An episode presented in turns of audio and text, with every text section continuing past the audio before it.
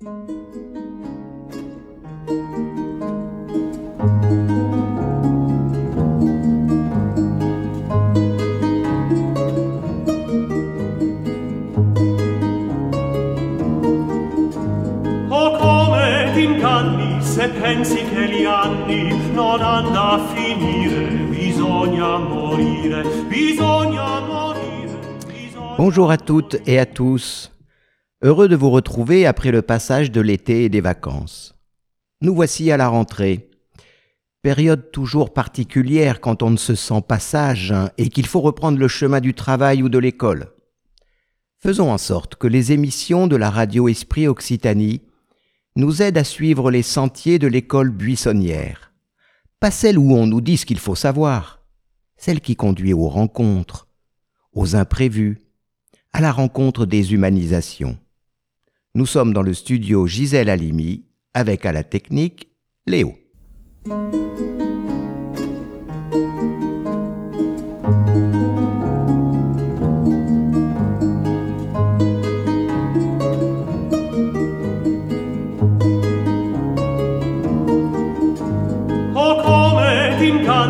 se pensi che gli anni non hanno a finire, bisogna morire, bisogna.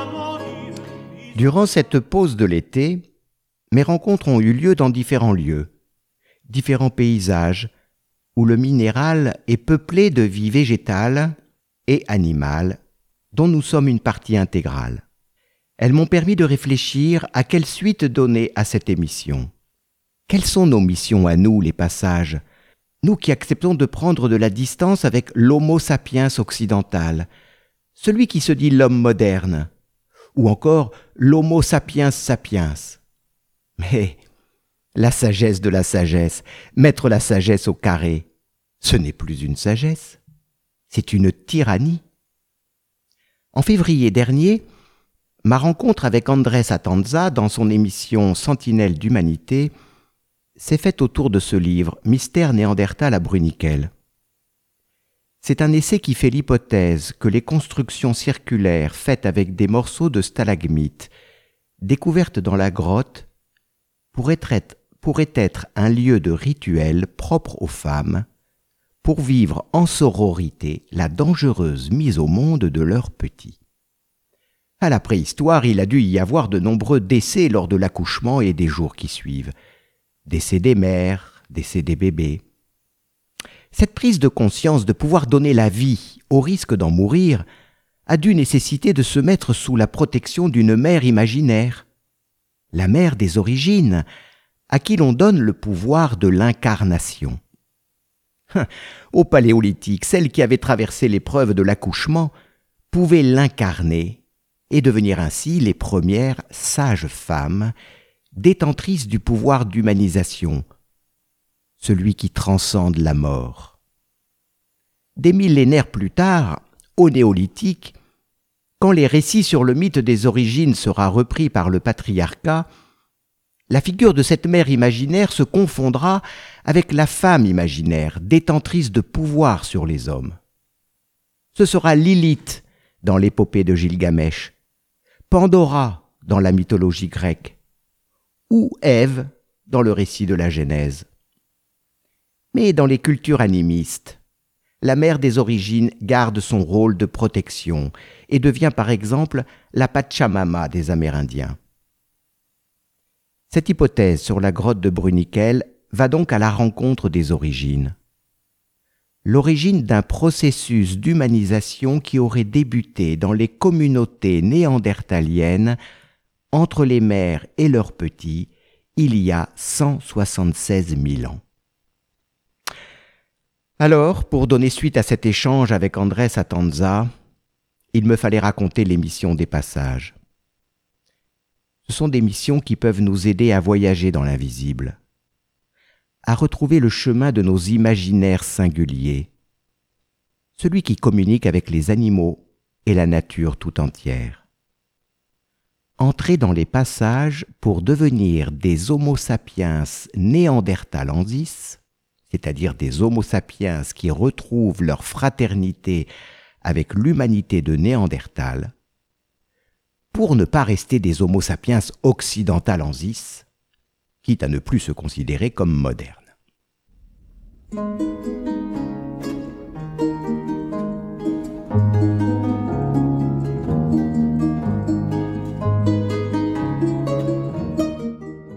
Le 7 avril dernier, un premier podcast présentait cette nouvelle émission sur Radio Esprit Occitanie. Je racontais qu'enfant, quand on est mis au coin, c'est qu'on est pas sage.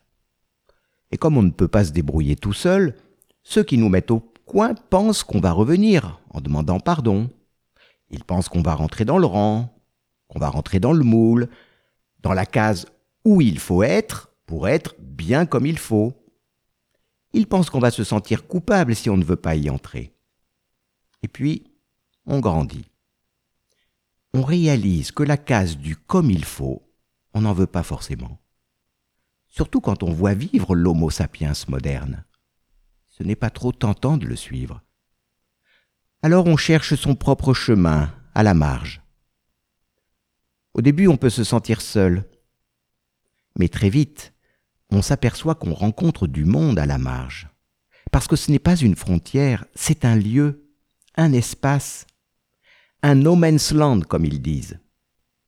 Une terre qui n'appartient à personne, donc à tout le monde. On n'est plus obligé d'être d'un côté ou de l'autre, de choisir son camp. Mais voilà, quand on réside entre deux frontières, on est apatride. On est de passage, sans domicile fixe tous des étrangers. Tous des étrangers dans un entre-deux, un endroit limite, qui grandit au fur et à mesure qu'on avance. C'est pour ça qu'il ne peut pas être défini. C'est un territoire nomade, un territoire qui nous rend libres, libres de dormir à la belle étoile ou d'aller de cabane en refuge, sans préjugés ni a priori. La possession est éphémère, alors autant la partager. Nous avons chacun notre vécu dans cet espace de passage, espace de création qui échappe aux limites extérieures tout en faisant face aux contraintes de nos conditions actuelles de survie. Si bien qu'au fil du temps et des croisements, il ne cesse de se raconter, de se dessiner, de se chanter de plein de façons différentes.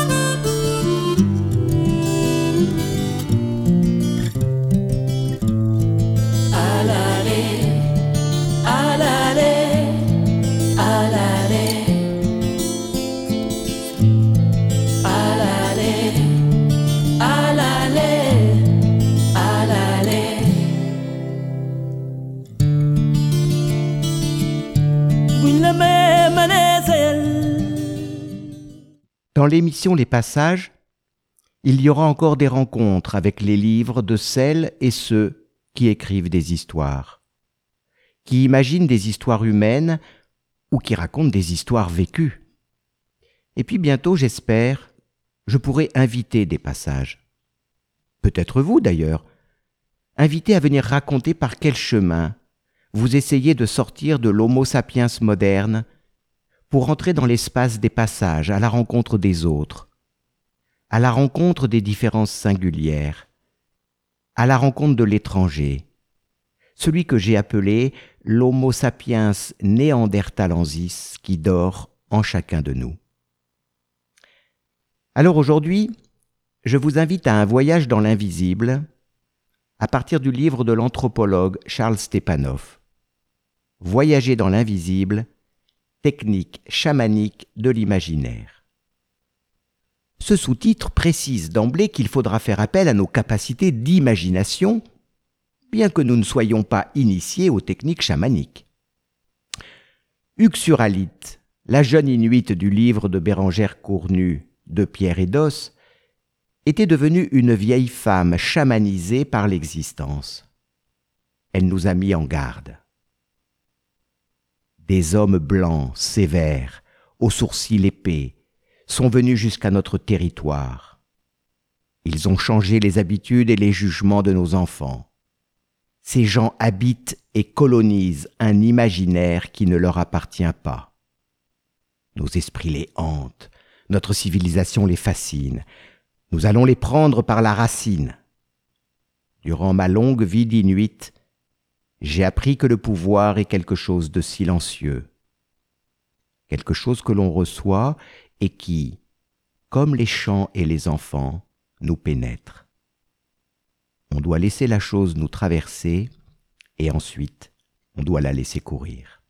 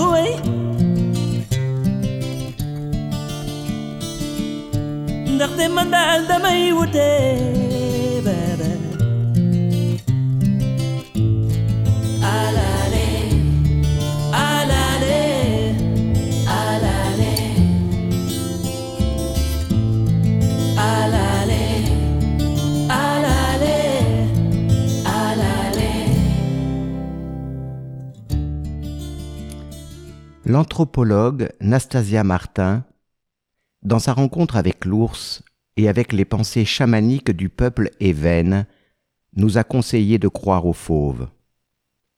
Le chaman Vassia dit que l'humain et l'ours qui se regardent figurent la réversibilité de l'altérité radicale, de l'étrangeté radicale.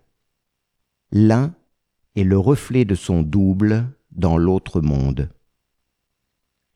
Hein, cela devrait nous inciter à relire les différentes versions du mythe de Narcisse. Car contrairement aux idées reçues, Narcisse n'est pas amoureux de lui-même, de sa beauté.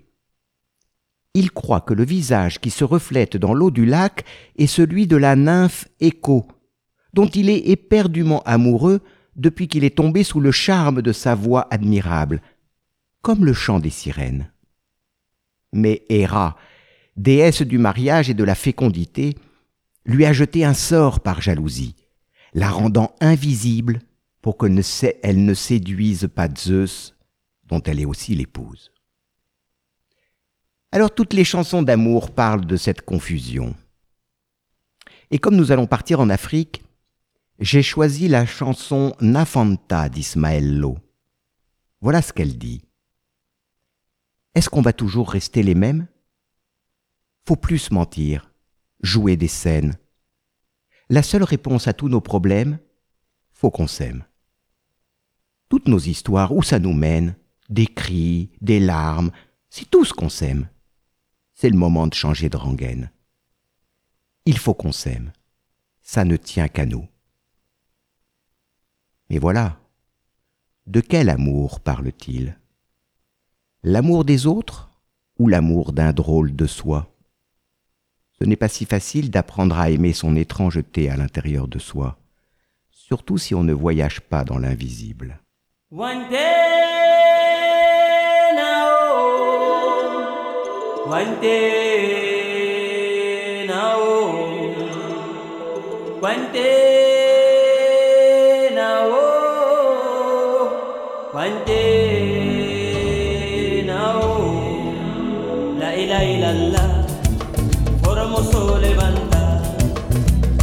La ila ila la,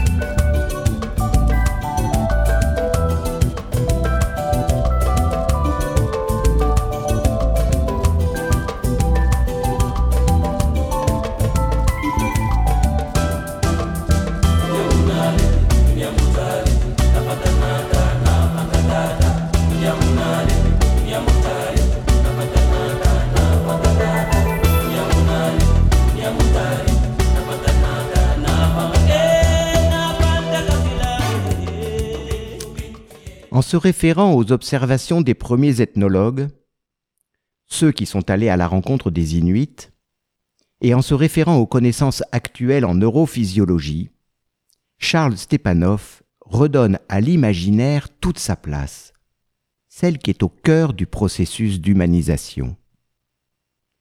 Parce qu'à bien réfléchir, l'humanisation commence à la naissance, il faut de l'imaginaire pour un parent qui tient un nourrisson dans ses bras pour tenter de comprendre ses pleurs et ses cris.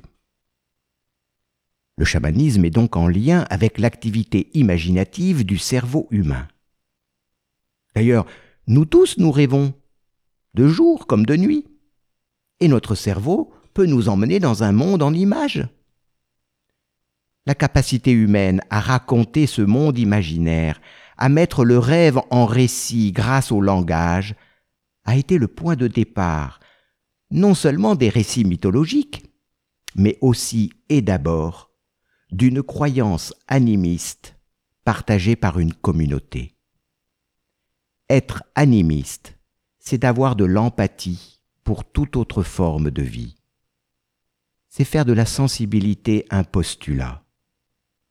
Il y a différentes formes de sensibles qui existent dans chaque espèce vivante, y compris pour les plantes. Être animiste, c'est croire à une vie spirituelle, c'est croire à la présence permanente des esprits dans un autre monde. En fait, voyager dans l'invisible à la rencontre de toutes ces présences est indispensable à la bonne santé.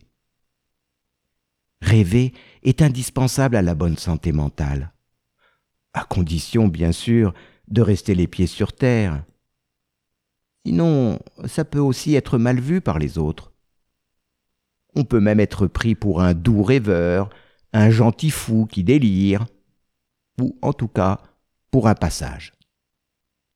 Il vaut souvent mieux être seul pour s'adonner à la rêverie, sans forcément en parler. En tout cas, rêver en réunion ou en salle de classe quand les autres ne rêvent pas, ne doit pas se faire voir. Eh bien justement, Stepanov nous apprend que les ethnologues ont remarqué une grande différence selon les endroits et les moments où peut se dérouler le voyage dans l'invisible quand il se fait en présence de la ou du chaman. Ils ont observé deux dispositifs. Celui de la tente obscure, où se déroule un voyage individuel personnel, guidé par le chaman qui sert de passeur pour celui qui est en demande. Celui qui sent qu'il y a des conflits dans son monde intérieur qu'il doit aller résoudre. Et l'autre dispositif, c'est celui de la tente claire. Une tente où a lieu un rituel collectif où le chaman sert d'intercesseur pour le groupe auprès des esprits, afin que les énergies vitales aident à la survie grâce à de bonnes récoltes, à la bonne santé du bétail.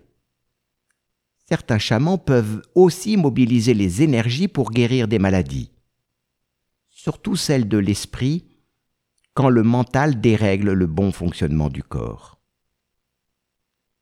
Derrière ce contraste entre ces deux pratiques, tente sombre et tente claire, se profile une opposition fondamentale. Dans le monde sibérien, La tente obscure répond à un chamanisme égalitaire et horizontal. Chacun peut avoir accès à son monde intérieur. Chacun peut devenir son propre chaman. Chacun peut aller à la rencontre en profondeur avec les esprits qui peuplent son invisible.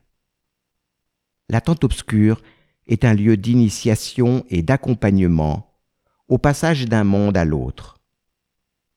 Le chaman initié au voyage tient la place du passeur entre le monde visible du dehors et le monde invisible du dedans, celui de l'en-deçà et celui de l'au-delà.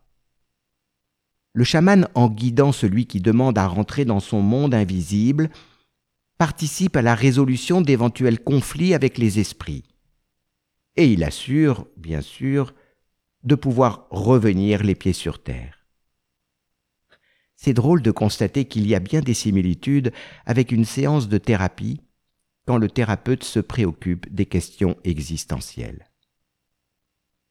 La pratique de l'attente claire, par contre, elle, elle est à l'opposé.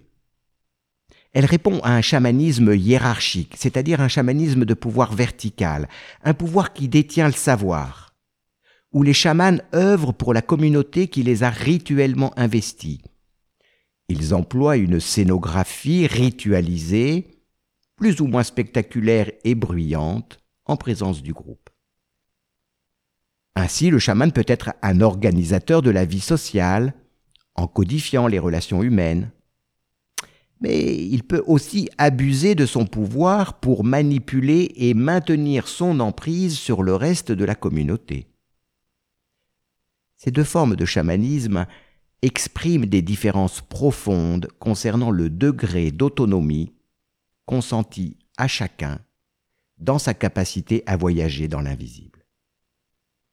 Dans les traditions sibériennes et amérindiennes, les visions et les rêves sont des productions mentales permettant d'explorer la subjectivité des animaux, des arbres, des montagnes. Dans l'invisible gît la dimension intentionnelle du milieu vivant. Disposer ou non d'un accès légitime à ces subjectivités implique des rapports différents au vivant. C'est pourquoi la question de comment une société régule son mode d'accès à l'invisible pour chacun de ses membres revêt une dimension écologique cruciale.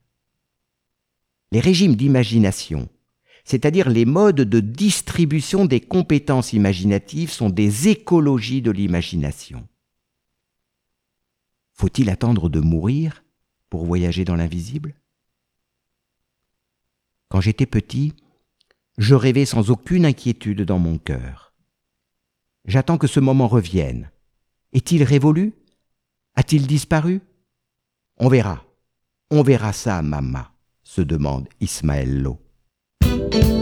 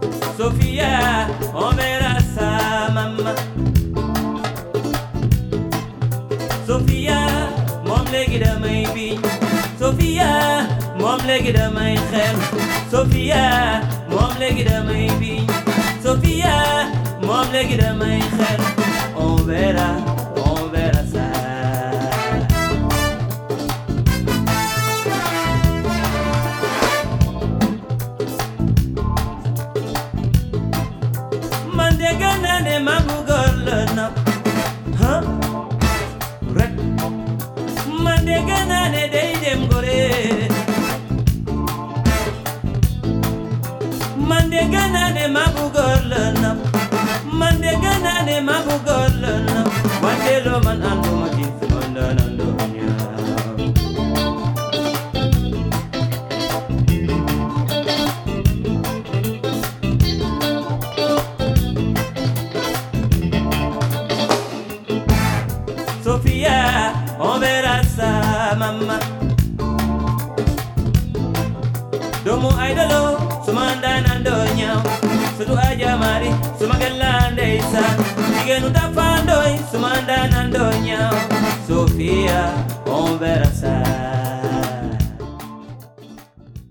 Faut-il alors retrouver la spontanéité du petit enfant pour redonner toute sa place à son imaginaire? Nastasia Martin d'En Croire aux Fauves pense qu'enfant nous héritons des territoires qu'il nous faudra conquérir tout au long de notre vie. Chacun de nous avons hérité de territoires de tentes sombres, le plus souvent sans le savoir vraiment, sans le réaliser, parce que personne ne nous l'a dit. Personne ne nous l'a révélé par la parole, par le langage avec des mots, des mots pour le dire. Pour être à la place du passeur qui guide le voyage pour autrui, il faut non seulement avoir été à la rencontre de ses propres territoires, mais il faut aussi les conquérir, comme dit Nastasia, c'est-à-dire les habiter, pouvoir les parler, les raconter. Le premier souvenir du petit garçon que j'étais, dans les bras de ma mère, est celui d'une tente sombre où je n'avais pas le droit de rentrer. Une salle où opérait un chaman masqué et vêtu d'une grande blouse verte. Un chaman éclairé par une drôle de lumière. Je restais derrière la porte vitrée, dans les bras de ma mère, qui, par des signes, demandait à l'infirmière si le père en avait encore pour longtemps avant de rentrer déjeuner. C'est à l'adolescence que j'ai été introduit dans le sérail de la salle des opérations. Le pouvoir d'ouvrir des corps pour soigner opère une fascination de toute puissance et développe un imaginaire quasi chamanique. Mais jeune adolescent, on ne sait pas encore que c'est au prix de devoir un jour être confronté à la mort. Cette confrontation qui obligera à faire le deuil de cette toute-puissance, c'est aussi celle qu'on rencontre quand une mise au monde se passe mal, que ce soit pour la mère ou le bébé. C'est en Afrique, à Saint-Louis du Sénégal, que porteur de l'héritage filial de façon encore infantile, j'ai vécu ces rencontres avec la mort. Je les ai vécues comme des passages qui m'ont conduit plus tard à devenir thérapeute. À cette époque, j'écoutais souvent en boucle Ismaël Lowe, qui était venu chanter à Saint-Louis avec sa guitare et son harmonica. Le Bob Dylan africain était un homme orchestre à lui tout seul. La musique n'était pas reconnue comme une activité professionnelle dans sa famille sénégalaise. Mais sa carrière de chanteur, auteur, compositeur et interprète est peut-être due à la mort de son père alors qu'il n'a que 14 ans.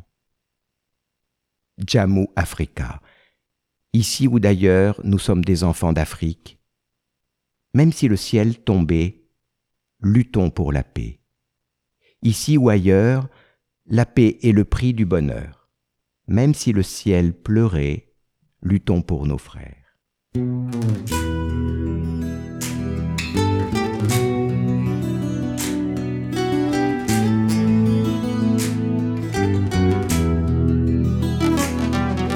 Africa!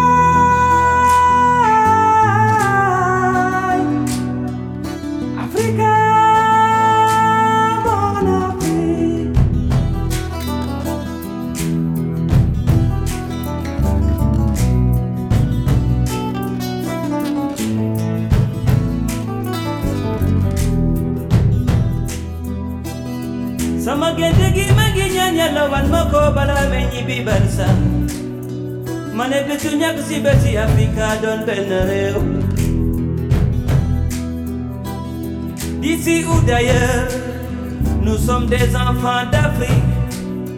Même si le ciel tombait, luttons pour la paix.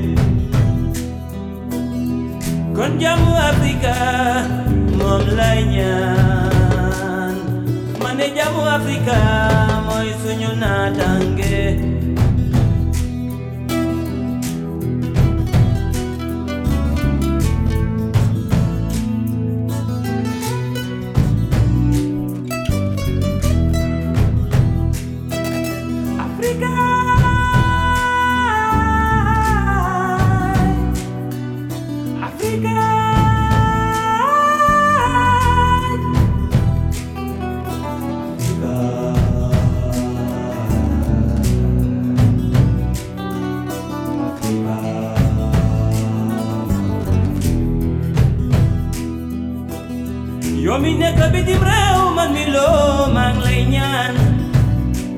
ak loo ko mënta am ak loo mën ci mel bul Africa ici ou ailleurs la paix crie du bonheur. Même si le ciel pleurait luttons pour nos frères. Kon jàmmu Africa moom lay ñaan. Ma ne jàmmu Africa mooy suñu naatange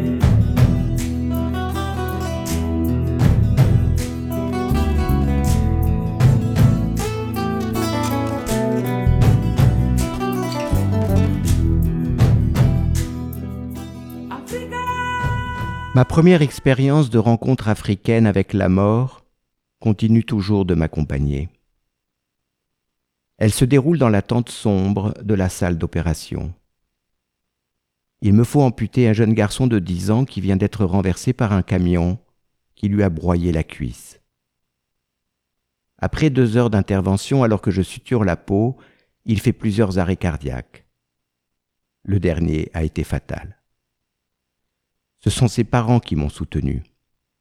Le père m'a dit Toubab, tu as fait ce que tu savais, Inch'Allah. Depuis, la question du savoir ne me quitte plus. La question du savoir a remplacé la croyance du pouvoir. La détresse de l'impuissance confrontée à la mort est à l'opposé de la jubilation positive, comme pour rappeler qu'au côté face il y a le côté pile. La jubilation positive, c'est celle de pouvoir mettre au monde des triplés par césarienne chez une jeune femme épuisée qui ne pouvait plus accoucher. La question du savoir. Dibi dibirek. Que de sottises. L'amour, personne ne sait ce que c'est. Il n'y a plus de place pour l'orgueil ici.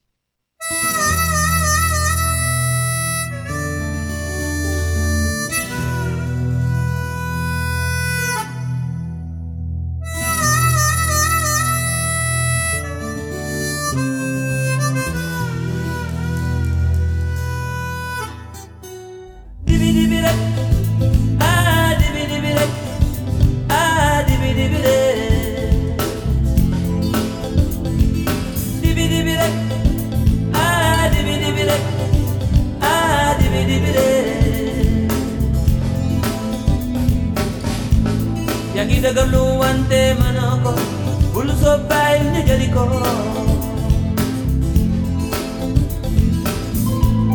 ಯಂಗಿನಿರೋ ಬಲೆ ಪುಂಜು ತಗವಲ್ ಆ ದಹಿಯೌಳೆಂಕೊಂಡು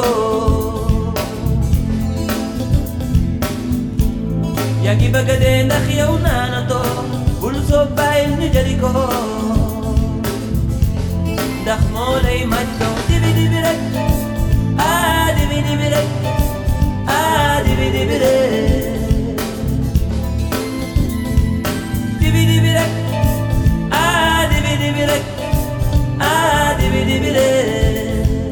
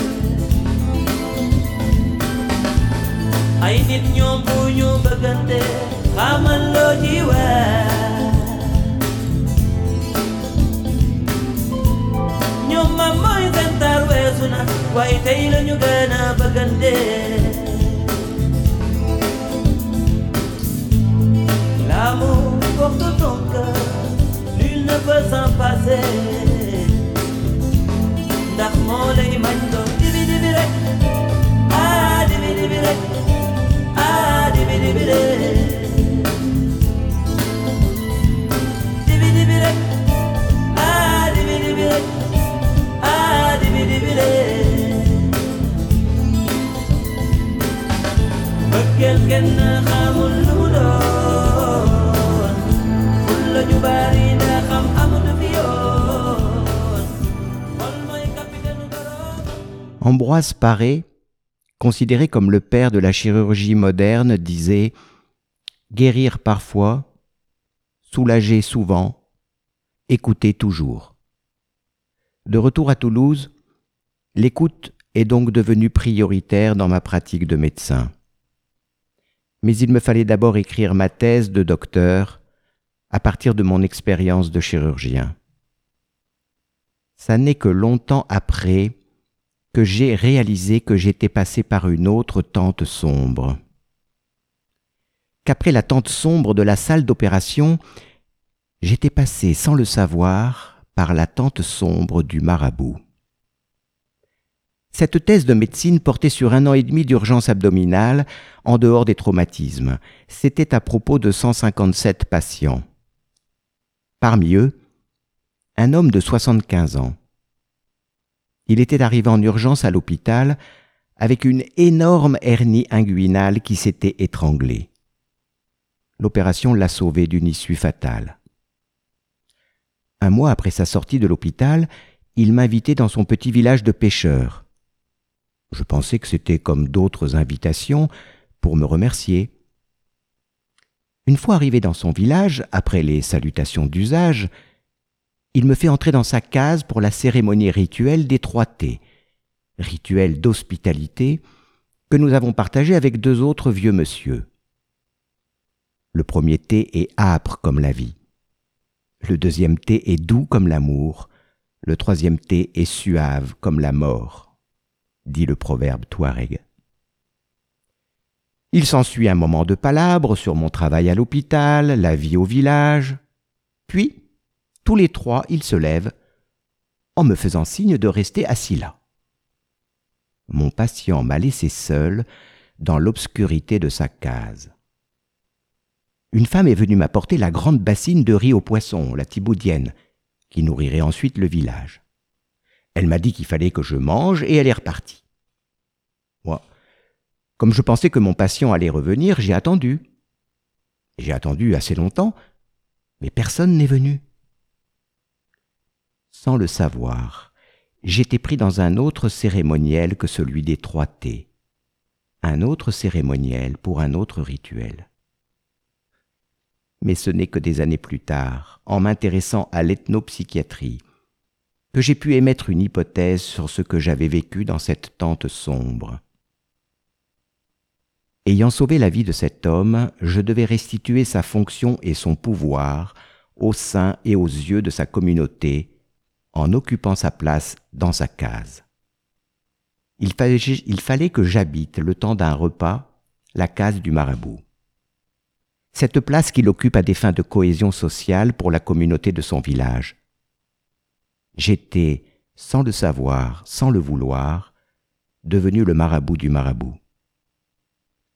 Il m'a fallu plus de dix ans pour m'autoriser à faire cette hypothèse. Hypothèse qu'aucun Africain n'a démenti jusqu'ici. Dix ans. La chanson Tajabon d'Ismaël Lo célèbre la fête de l'Ashura par les jeunes du Sénégal. Le nom d'Ashura vient d'un mot arabe qui signifie le chiffre 10. L'Ashura se fête le dixième jour du premier mois du calendrier musulman.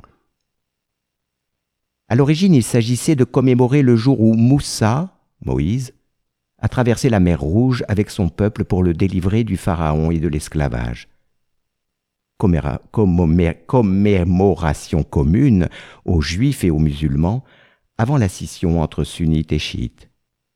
Ismaël Lo, comme tout chanteur engagé pour la paix, tente la réconciliation.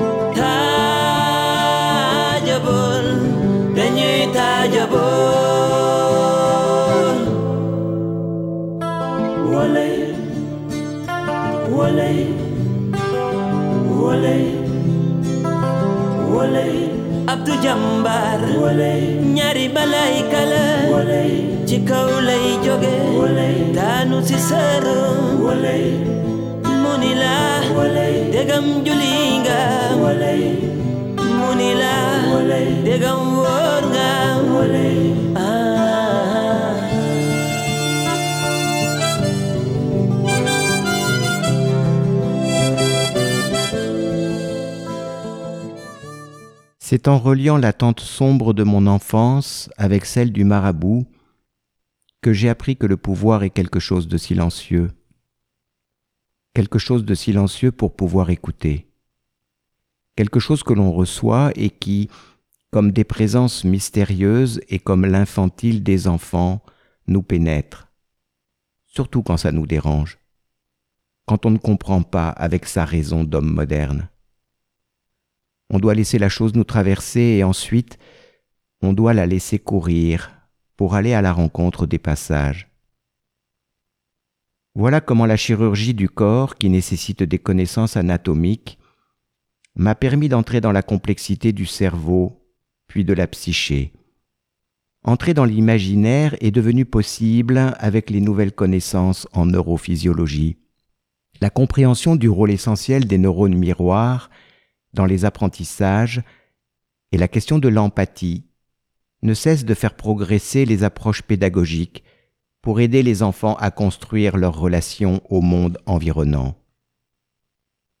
Ce sont ces approches qui pourront réhabiliter chez nos enfants l'Homo sapiens néandertalensis qui dort en chacun de nous. Quand on est devenu adulte, conquérir les territoires de l'attente sombre de son enfance, ceux dont on a hérité, se fait tout au long de sa vie, le plus souvent sans le savoir. Bien sûr, on peut se faire accompagner dans l'attente obscure d'un thérapeute pour accomplir, accomplir ce voyage à la rencontre des conflits intérieurs. Mais l'attente du studio Gisèle Halimi est un lieu d'émission où se retrouvent toutes les sentinelles d'humanité. Dans l'attente claire des nouvelles technologies et des nouveaux écrans miroirs, au contraire, l'imaginaire personnel est endormi, passif. La soi-disante modernité du progrès soumet l'imaginaire aux images colorées et bruyantes des histoires proposées par de nouveaux chamans, conscients d'exercer leur pouvoir sur l'imaginaire des autres et d'en profiter. Pourtant, d'ici ou d'ailleurs, nous sommes tous des enfants d'Afrique.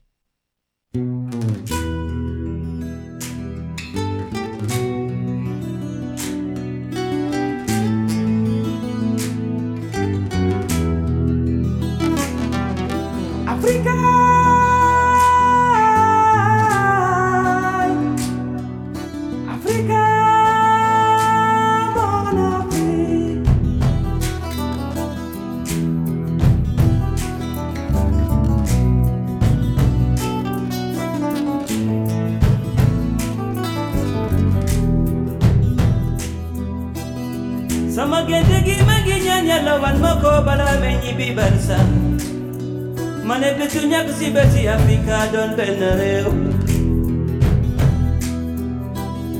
D'ici ou d'ailleurs, nous sommes des enfants d'Afrique. Même si le ciel tombait, luttons pour la paix. La prochaine émission des passages n'est pas encore décidée.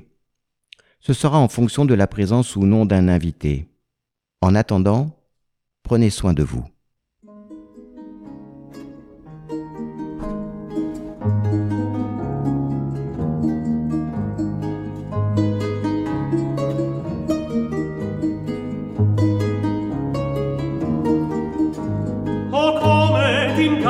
Se pensi che gli anni non hanno a finire bisogna morire bisogna morire bisogna